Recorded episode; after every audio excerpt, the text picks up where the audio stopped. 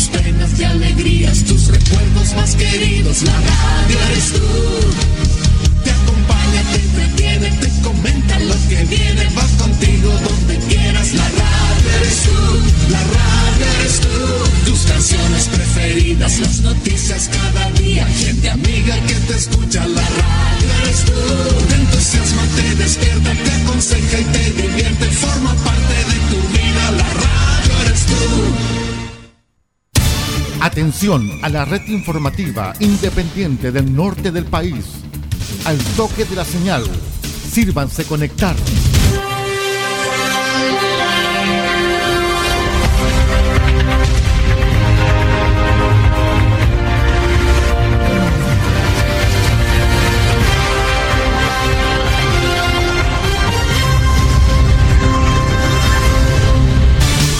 Desde nuestro centro de noticias, transmite la red informativa independiente del norte del país. Aquí comienza la edición central de RCI Noticias. Estas son las informaciones.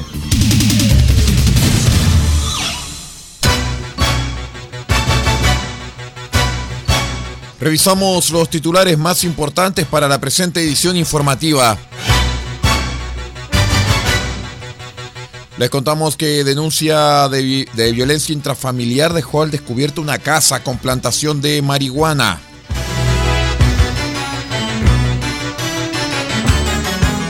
Decretaron duelo comunal en Freirina tras accidente minero.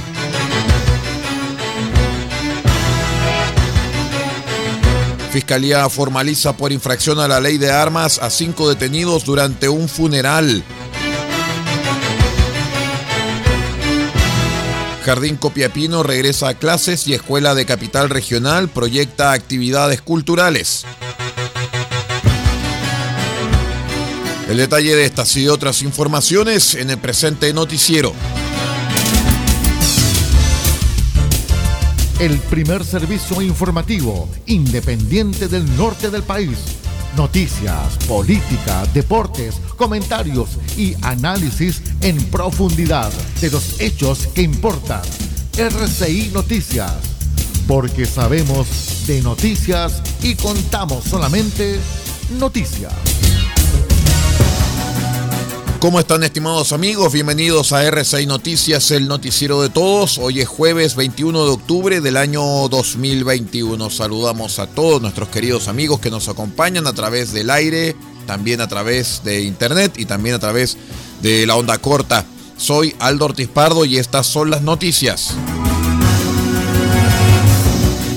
Les cuento que un poblador de Freirina fue detenido y puesto a disposición de los tribunales por los delitos de lesiones leves en contexto de violencia intrafamiliar, infracción a la ley de armas y explosivos y también infracción a la ley de drogas.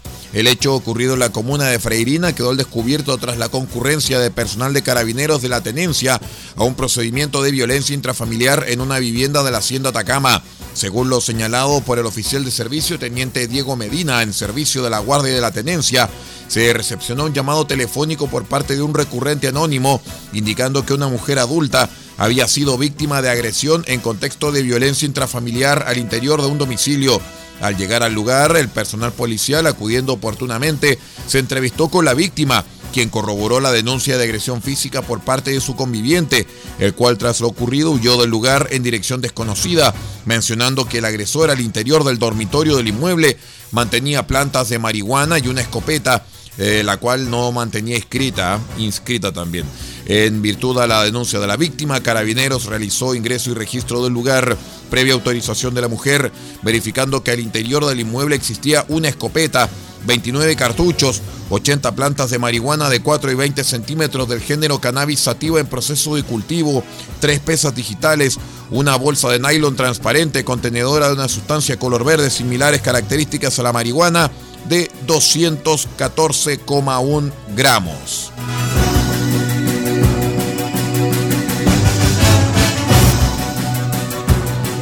Les contamos que la sesión del Consejo Comunal fue la instancia administrativa para anunciar y dar a conocer de manera pública el decreto 2662 que da cuenta de un duelo comunal por 48 horas en territorio de la comuna de Freirina Esto a raíz del fatal accidente que costara la vida de los mineros Franco Pizarro y Javier Robles.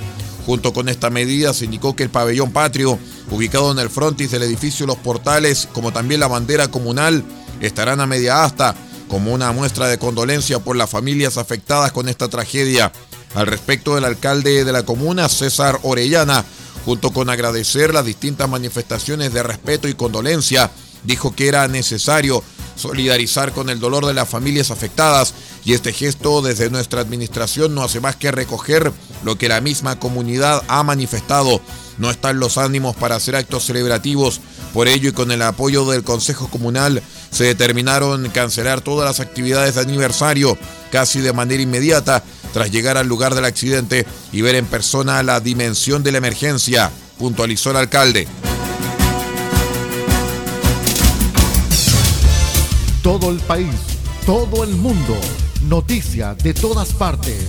Quédese totalmente informado junto a RCI Noticias. En otras informaciones les cuento que la Fiscalía de Atacama formalizó a cinco sujetos quienes fueron detenidos por el delito de infracción a la ley de armas durante un procedimiento que desarrolló Carabineros en medio de un funeral que se realizaba el martes en Copiapó. De acuerdo a lo señalado por el fiscal de turno en la capital regional, Leonel Ibacache, mientras personal policial se encontraba resguardando el orden público, pudieron advertir que sujetos que acompañaban un cortejo fúnebre en una caravana de vehículos por las principales calles de la ciudad exhibían armas que aparentaban ser de fuego. En base a esa comisión de delitos flagrante, ya que estas personas ostentaban el uso y tenencia de armamento, lo que además subían a redes sociales actos que estaban siendo denunciados por la comunidad es que personal de carabineros procedió y concretó la detención de cinco sujetos por infracción a la ley de control de armas al poseer y portar armamento a fogueo adaptado para el disparo, dijo el fiscal. Además, indicó Ibacache, en el mismo procedimiento se detuvo a otros sujetos que al momento de ser fiscalizados mantenían órdenes de detención pendientes por otras causas.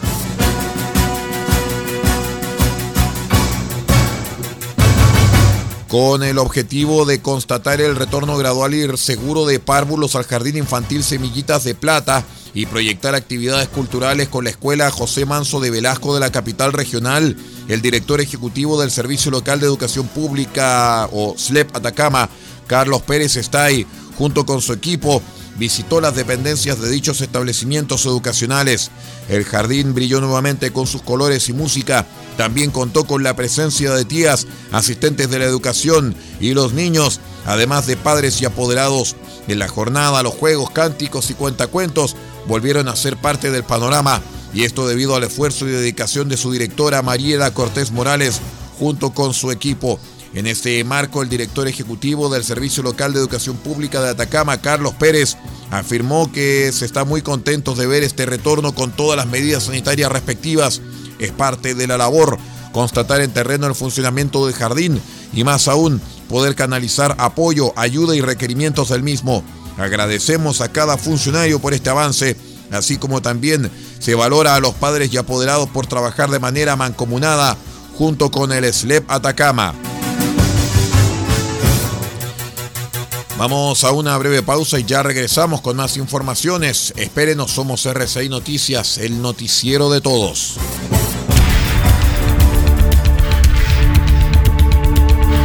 Estamos presentando RCI Noticias. Estamos contando a esta hora las informaciones que son noticia. Siga junto a nosotros. La Teletón se vive todos los días en los 14 institutos y se vive en las casas de millones de familias a lo largo del país. Se vive en la casa de Alfonso con cada linda sonrisa que nos regala. Se vive en la casa de Josefina cuando se divierte en familia. Se vive en la casa de Ian en cada verso agradecido por sus logros. Y también se vive en la casa de la familia Marambio cuando se suman con alegría a cada campaña. La Teletón se vive este 3 y 4 de diciembre y todos los días. RCI Noticias en la provincia de Huasco. Vallenar, Radio Festiva 98.3 FM y la voz del Huasco.cl. Huasco, Radios Alternativa 102.3 y 105.5 FM. Freirina, Radio Oye Más 100.5 FM. RCI Noticias, simplemente noticias.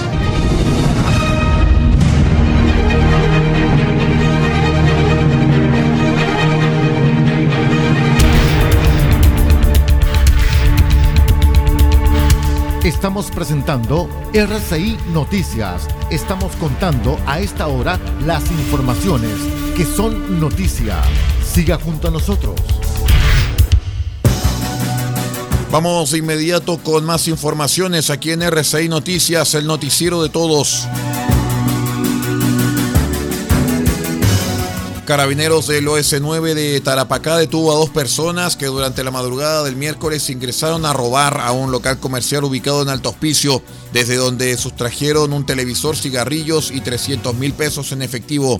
Tras diversas diligencias efectuadas en el lugar del suceso, se pudo establecer a un automóvil que habría participado del ilícito, el cual fue ubicado en las inmediaciones del local con dos ocupantes en su interior. Al percatarse de la presencia policial, el conductor del automóvil inició su huida por diferentes calles de la comuna, siendo alcanzado por carabineros en Avenida La Pampa, esquina Altomoye. Al efectuar la fiscalización de los individuos y el vehículo, los efectivos advirtieron que en los asientos traseros del automóvil se encontraba una pistola a fogueo y un revólver. Además, se encontró en poder de los ocupantes del automóvil 270 mil pesos en efectivo. Continuando las diligencias, se determinó que el automóvil portaba patentes que correspondían a otro vehículo, verificado a través del personal especializado del Servicio de Encargo y Búsqueda de Vehículos Iquique, que el vehículo con, me mantenía en cargo vigente por el delito de robo con intimidación.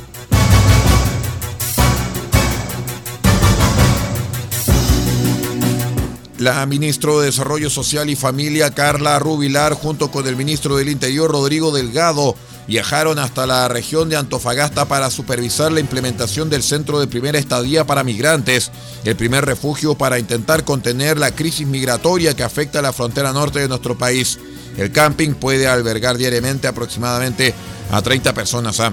las que podrían estar en el lugar por un plazo máximo de 5 días. Rubilar señaló que materializar en el camping Rucamóvil, el centro de primera estadía para migrantes por razones humanitarias, pensado en las familias con niños y adolescentes. Estamos hablando de un lugar increíble, con una tremenda ubicación que va a permitir que aquellas familias migrantes que están de tránsito en la región y que están haciendo su reunificación familiar en alguna de las otras regiones o territorios del país puedan tener una estadía digna, dijo la ministra. Independencia y fuerza informativa. RCI Noticias, el noticiero de todos.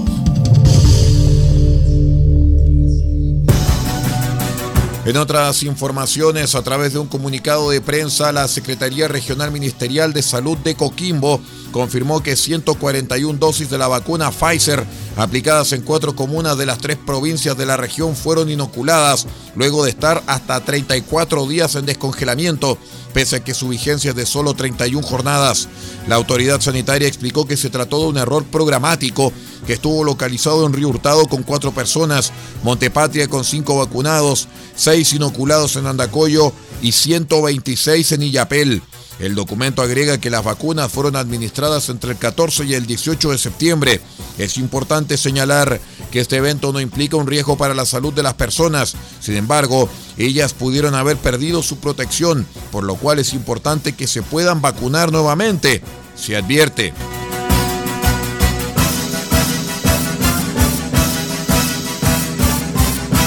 Les cuento que la Fiscalía entregó un balance respecto a los 26 detenidos por saqueos y actos vandálicos en Valparaíso y Viña del Mar durante la conmemoración del 18 de octubre, cinco de los cuales quedaron en prisión preventiva. El Ministerio Público detalló que en la ciudad de Valparaíso hubo 14 detenidos por saqueos en el plan de la ciudad y el sector de Rodelillo, quedando cuatro en prisión preventiva y el resto libres, aunque con medidas cautelares poco gravosas. Todas estas personas que participaron en delitos conocidos como saqueos a locales, como el supermercado cuenta, Doña Carne, Servicentro Copec, Family Shop y la farmacia del Dr. Simi, quedaron con medidas cautelares y cuatro de estas personas quedaron en prisión preventiva, según explicó el fiscal jefe de Valparaíso, Cristian Andrade. Vamos a la última pausa y ya regresamos con más informaciones. Espérenos, somos RCI Noticias, el noticiero de todos.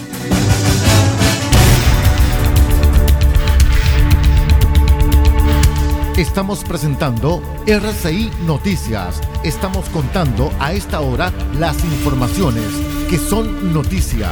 Siga junto a nosotros. La Teletón se vive todos los días en los 14 institutos y se vive en las casas de millones de familias del país. En la casa de Giselle, en Ovalle, se vive Teletón. En la casa de Dante en Colina, se vive Teletón. En la casa de Axel, en la isla de Chihuahua, se vive Teletón. Y en la casa de los que se motivan, como la señora Olga, en Puerto Montt, también se vive Teletón. La Teletón se vive este 3 y 4 de diciembre y todos los días.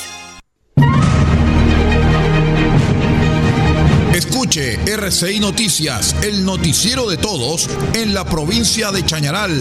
En El Salvador, Radio Cordillera 95.5 FM. En Diego de Almagro, Radio Festiva 93.1 FM. Radio Bahía 98.3 FM. Sube la radio.cl y radiospace.cl. En El Salado, reactivasalado.cl. Chañaral, Radio Barquito 94.5 FM y Radio Star Mix 100.1 FM. RCI Noticias, el noticiero de todos.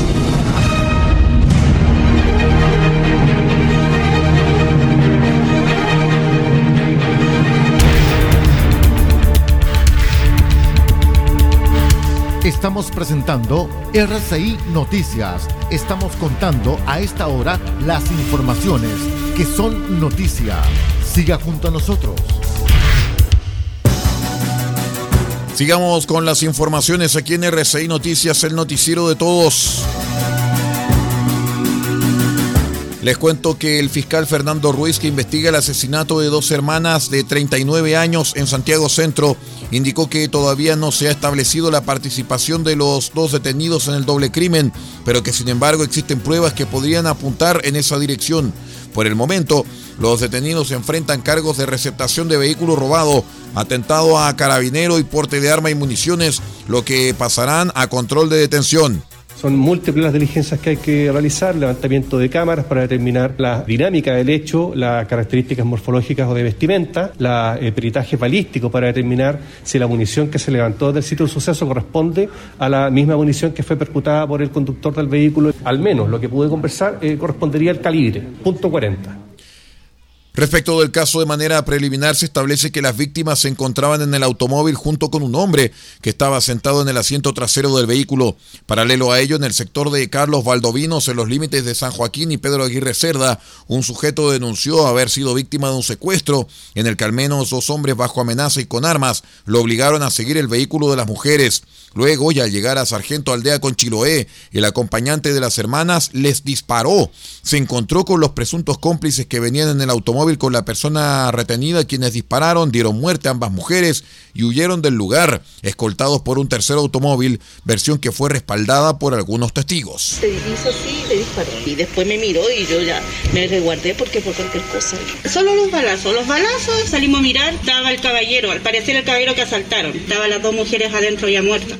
Por último, el Laboratorio de Criminalística y el Departamento OS9 de Carabineros siguen trabajando para establecer los motivos del asesinato de las dos hermanas, que de acuerdo a la investigación tenían antecedentes por delitos vinculados al tráfico de drogas, robo con violencia y también delitos de porte de armas.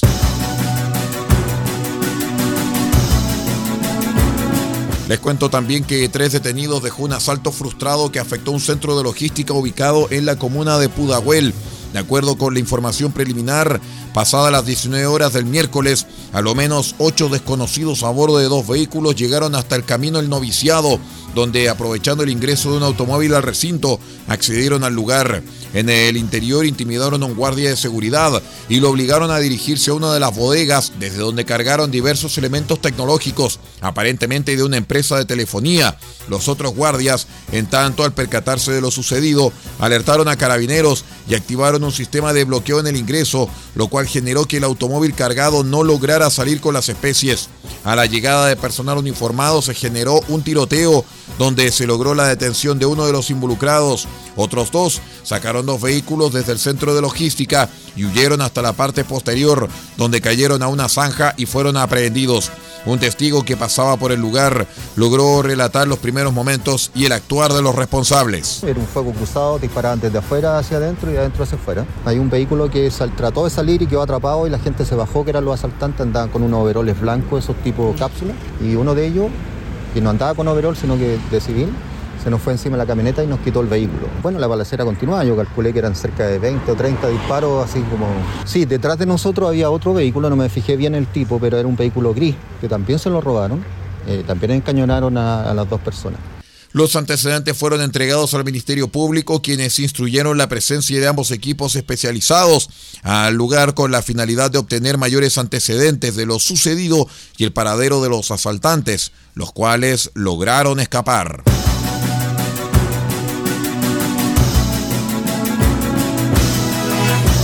Como cambios profundos y muy agresivos calificaron en la Junta Nacional de Auxilio Escolar y Becas, JUNAEV, las mejoras que tendrá el programa de alimentación escolar del organismo, que incorporará elementos gastronómicos a contar del próximo año.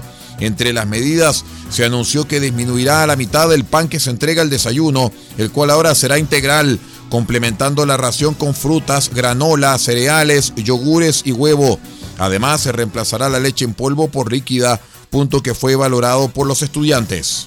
No nos gustaba porque era muy grumosa. Por ejemplo, la leche de chocolate no se mezclaba bien y hacía que tuviera un sabor raro que no era para nada agradable. Eran a veces muy como muy arenosos o muy pastosos y no combinaban bien con algunas cosas.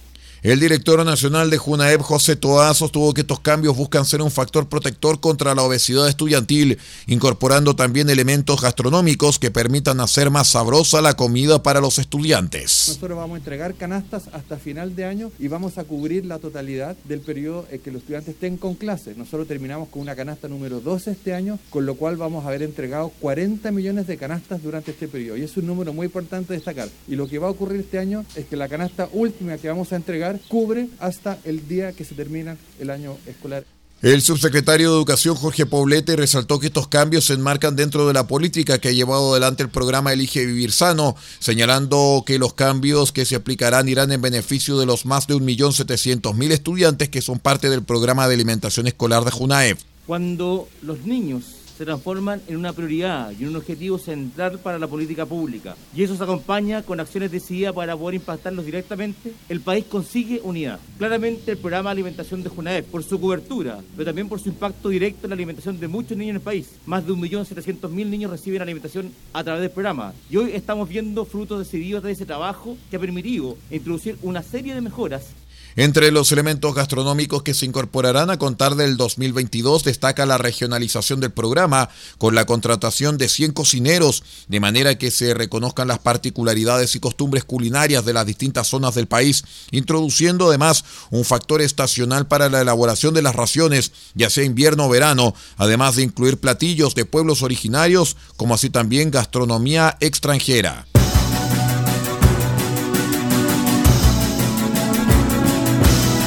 Parlamentarios del oficialismo llamaron al Senado a tramitar con celeridad el proyecto de ley que busca indultar a detenidos durante el estallido social.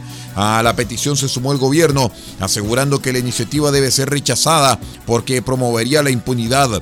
La normativa concede un indulto general por razones humanitarias a los detenidos en el marco de las manifestaciones por el estallido social y contempla las aprehensiones entre el 7 de octubre del 2019 hasta el 9 de diciembre de 2020. En el Ejecutivo, el ministro de las Express, Juan José Osa, afirmó que comprometieron su apoyo para rechazar la aprobación del proyecto y afirmó que les preocupa la votación del Senado.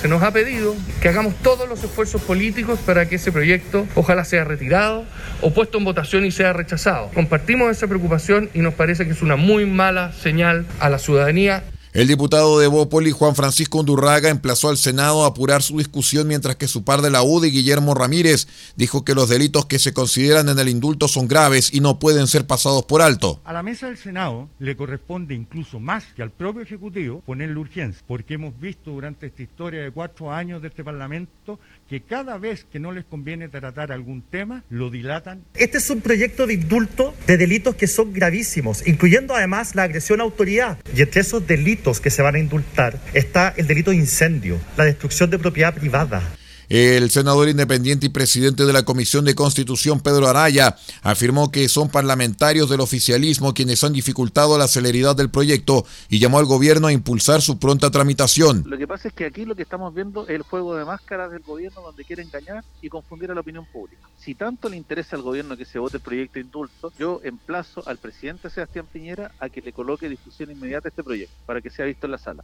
O si no, que llame a sus parlamentarios, que llame a los senadores de la UDI, Renovación Nacional y Evópolis y les diga que no se opongan al acuerdo de que pueda ser visto en la sala del Senado a la brevedad.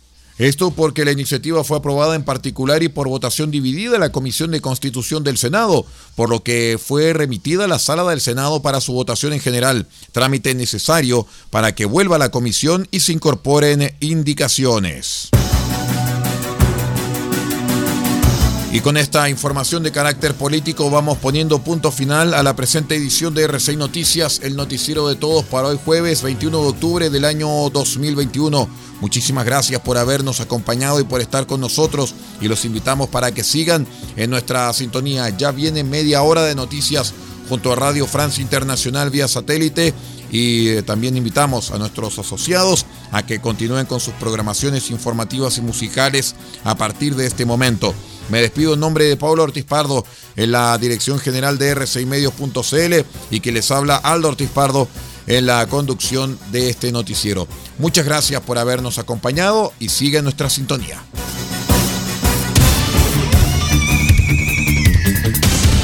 Usted ha quedado completamente informado. Hemos presentado RCI Noticias, transmitido por la red informativa independiente del norte del país. Muchas gracias por acompañarnos y continúe en nuestra sintonía.